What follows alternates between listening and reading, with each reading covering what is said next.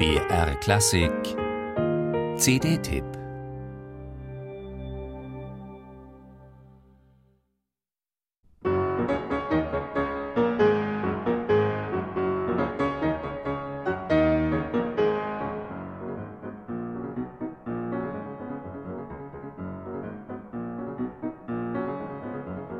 Synthesen. Dieses für die Entwicklung der nordamerikanischen Musik insgesamt zentrale Charakteristikum prägt auch die Klavierstücke des 1829 in New Orleans geborenen Louis Moreau Gottschalk. So verbinden sich darin Melodien und Rhythmen der heimatlichen Folklore mit dem virtuosen Klaviersatz eines Charles Alcan, den Gottschalk während seines Studiums in Paris schätzen lernte. Das Klavierstück The Banjo, aus dem wir eingangs einen Ausschnitt hörten, gehört zu seinen populärsten Werken und korrespondiert mit der Banjo-Mode der weißen Mittelschicht in den 1850er Jahren.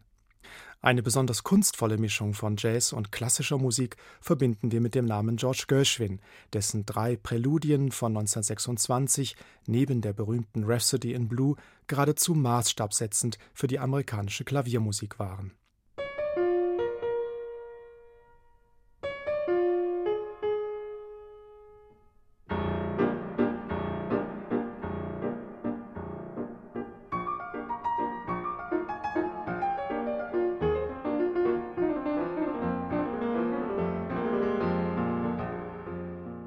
Im ersten der drei Präludien von George Gershwin steht das kunstvolle Spiel mit melodischen und rhythmischen Gesten des Jazz noch deutlich im Vordergrund.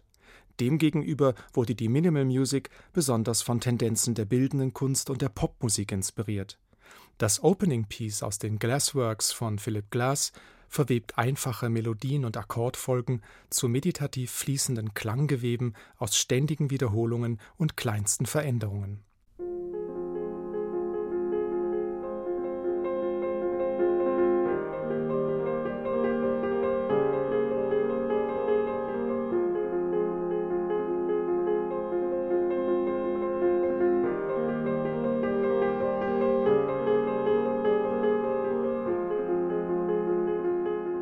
Die fein nuancierte Interpretation des immer stilsicheren Pianisten Ulrich Roman Murtfeld lässt die subtil changierenden Repetitionen im Opening Piece der Glassworks von Philip Glass geradezu magisch aufleuchten.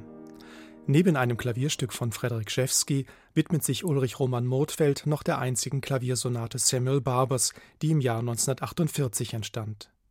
Trotz seiner zahlreichen Anklänge an die Ausdrucks- und Formensprache der spätromantischen und frühmodernen Musik Europas enthält dieses komplexe Werk auch amerikanische Elemente wie Jazz und bluesartige Floskeln das American Recital des Ulrich Roman Murtfeld, seine Auswahl nordamerikanischer Klaviermusik von 1850 bis 1980, ist insgesamt stimmig und spannend gelungen, auch wenn dort die Klavieravantgardisten Charles Ives und John Cage nicht vertreten sind.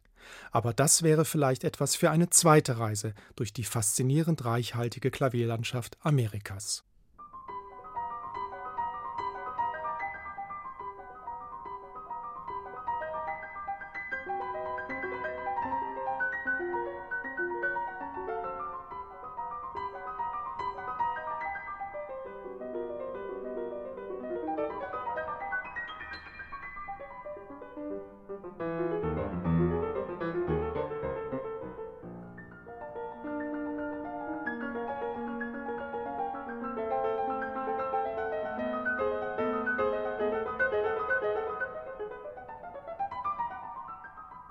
Thank you.